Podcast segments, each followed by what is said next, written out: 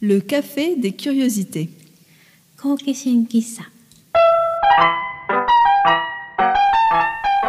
Bonjour et bienvenue au café des curiosités. Le café où l'on fait parler les objets du quotidien. Comment ça va, Lyoko? Très bien, Marilène. Et toi? Ça va, ça va. Aujourd'hui, on parle du café, l'endroit et la boisson. Oui, mais aussi la tasse en papier et ce qu'elle dit de notre société.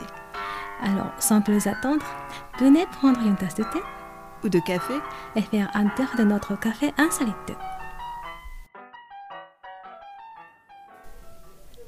En fait, en préparant le podcast, on a hésité à parler de l'endroit où on consomme le café ou de la boisson. En japonais, ce sont deux mots différents, kohi et café. Mais en français, c'est le même mot, café. Et le japonais complique un peu les choses, je crois, parce qu'il y a aussi deux mots pour dire un café, l'endroit où on consomme le café, café et kisaten, n'est-ce pas? Oui, mais il y a une nuance entre les deux. Oui, un peu comme le salon de thé et le café en français. Oui. Parfois, kisate est utilisé pour les endroits qui sont plutôt des cafés que les salons de thé. Moi, quand je vais dans un café au Japon, j'imagine un endroit contemporain où il y a des places en terrasse, c'est ouvert sur l'extérieur et on commande à l'entrée avant de s'asseoir. Hmm, C'est pas faux. Un kisate évoque quelque chose de plus rétro, un peu chaud, tu connais? Ah oui, oui, je vois. Mais on va peut-être expliquer Showa d'abord. Euh, L'ère Showa désigne en fait la période du milieu des années 1920 à la fin des années 80. Et au Japon, elle fait l'objet d'une grande nostalgie, surtout pour le boom économique de l'après-guerre, je crois. On peut peut-être comparer avec la nostalgie des Trente Glorieuses. Oui, on peut faire un parallèle avec le bistrot d'Amélie Poulain, si tu vois.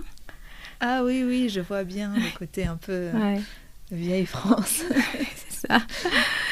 Bref, euh, comparé à un café, le kisate est plus petit et on y est servi à la table avant de payer à la caisse avant la sortie.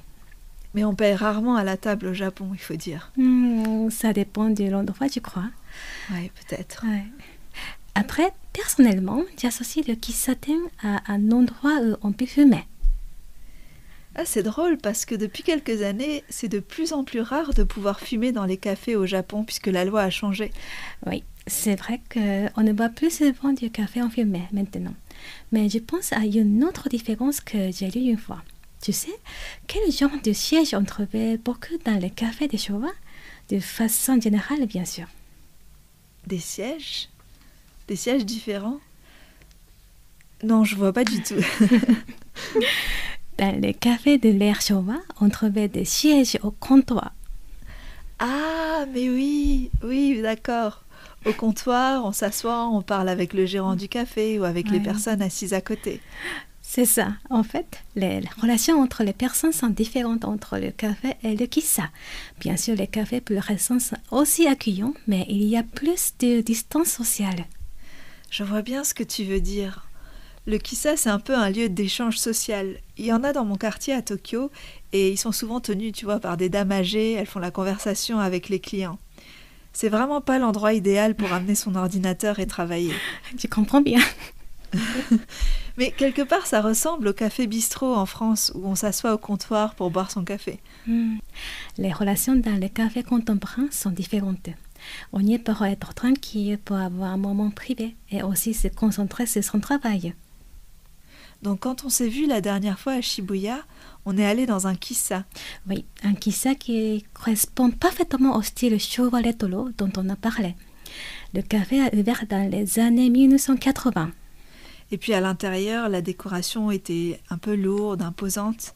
C'était à la fois très japonais par le côté très solennel et puis occidental par le mobilier. Et oui, il y avait des places au comptoir. Personnellement, ça m'a évoqué l'atmosphère de cabinet de curiosité dont on parlait la fois dernière.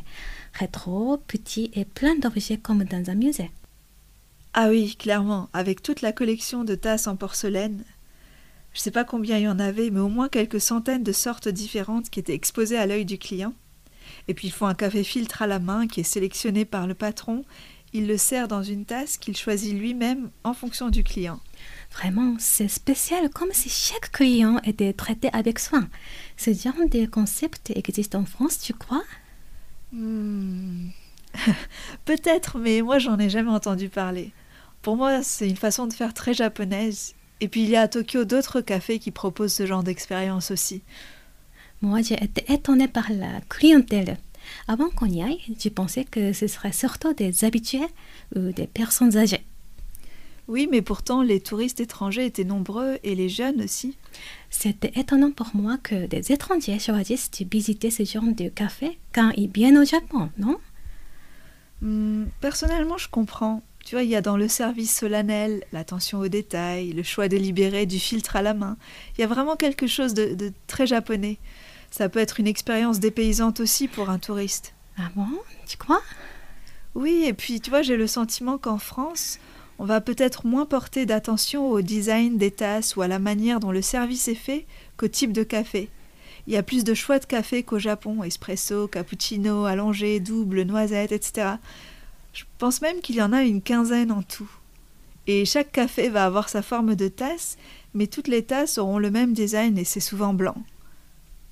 Mais ceci dit, même au Japon, aller boire un café bien plus cher dans une belle tasse en porcelaine qui est choisie spécialement pour le client, c'est un petit luxe et certainement un marché de niche aussi.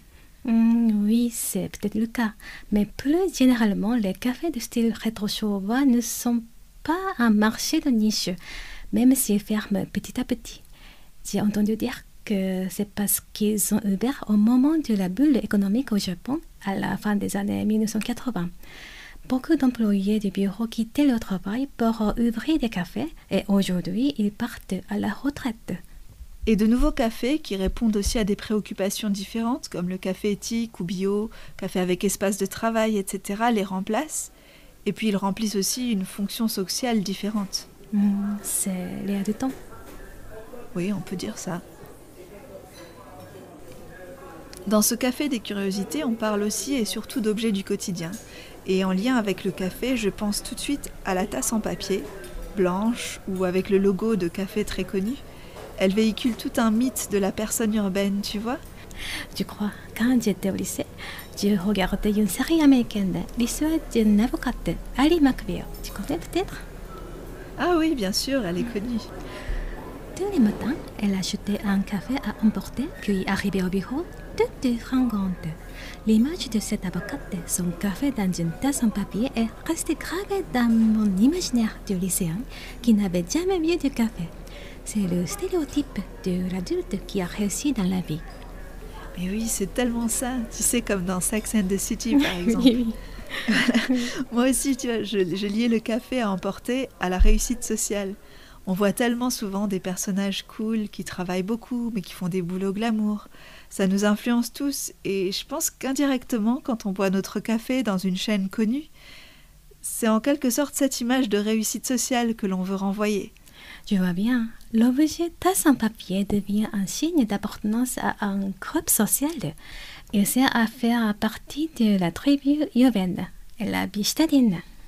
Oui, celle qui se retrouve en communauté sur Instagram, tu vois, avec hashtag girlboss. Bah, finalement, la tasse reflète le style de vie mis en avant dans les sociétés contemporaines. Être toujours très occupé et efficace et rationalisé. mais aussi beaucoup pollué. Et c'est pour ça qu'on voit de plus en plus de gens utiliser leurs propres tasses réutilisables et que certains cafés proposent l'option mug au lieu du papier. D'après Greenpeace, dans le seul secteur des cafés au Japon, 800 millions de tasses sont jetées par an. Ah oui, quand même. On doit vraiment réfléchir à la manière dont on consomme le café de façon à préserver notre environnement. Et avec l'arrivée d'options réutilisables, on crée peut-être progressivement une nouvelle image de ce que signifie, tu vois, la, la belle vie, la réussite. C'est joli ça, réfléchir à une nouvelle définition de ce que signifie mots vivre bien. Exactement. Depuis les années 90, la réussite sociale est définie par la productivité. Le temps passe vite et puis être trop occupé est vu comme quelque chose de positif. Mais je crois que depuis le Covid et même déjà un peu avant, notre définition d'une vie riche est en train de muter et on reprend conscience du sens et de la valeur des choses. On leur consacre aussi plus de temps. Et donc, au lieu de tenter de caser un café dans nos qui vont à toute vitesse, on prendrait le temps de le boire tranquillement. Mais alors on retournerait boire notre café dans un kissa de l'air Showa.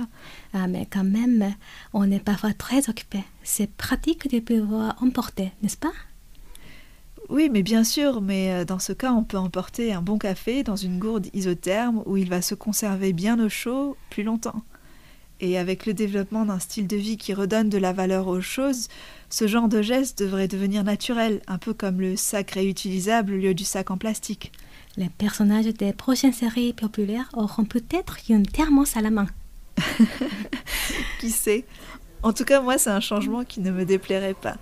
C'est vrai.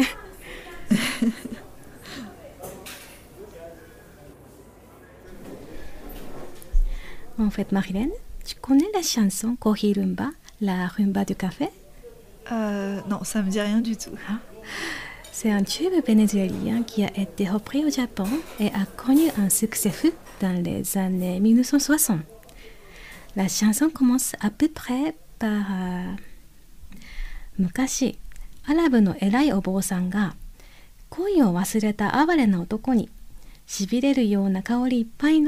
な男にしびれるような香りいっぱいの琥珀色をした飲み物を教えてあげました。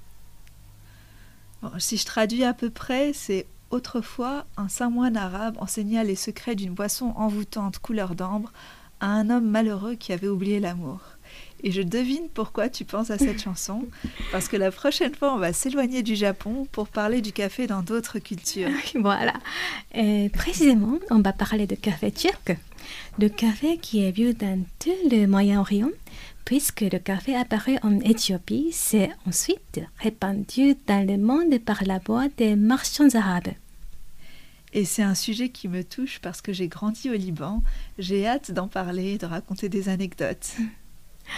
Si ça vous intéresse, retrouvez-nous dans deux semaines. On va discuter des traditions liées au café au Proche-Orient. Et aussi faire un peu de voyance, n'est-ce pas? Oui. Alors à la fois prochaine Si vous souhaitez, vous pouvez écouter ce podcast en français et en japonais. Les épisodes en japonais sont diffusés le premier et le troisième vendredi du mois, et ceux en français le deuxième et le quatrième vendredi. Tous les épisodes dans les deux langues sont à retrouver sur Apple Podcast. Ou sur Google Podcast et toutes les autres plateformes d'écoute. Et en attendant de vous retrouver, bonne journée ou bonne soirée à tous et à toutes. Sayonara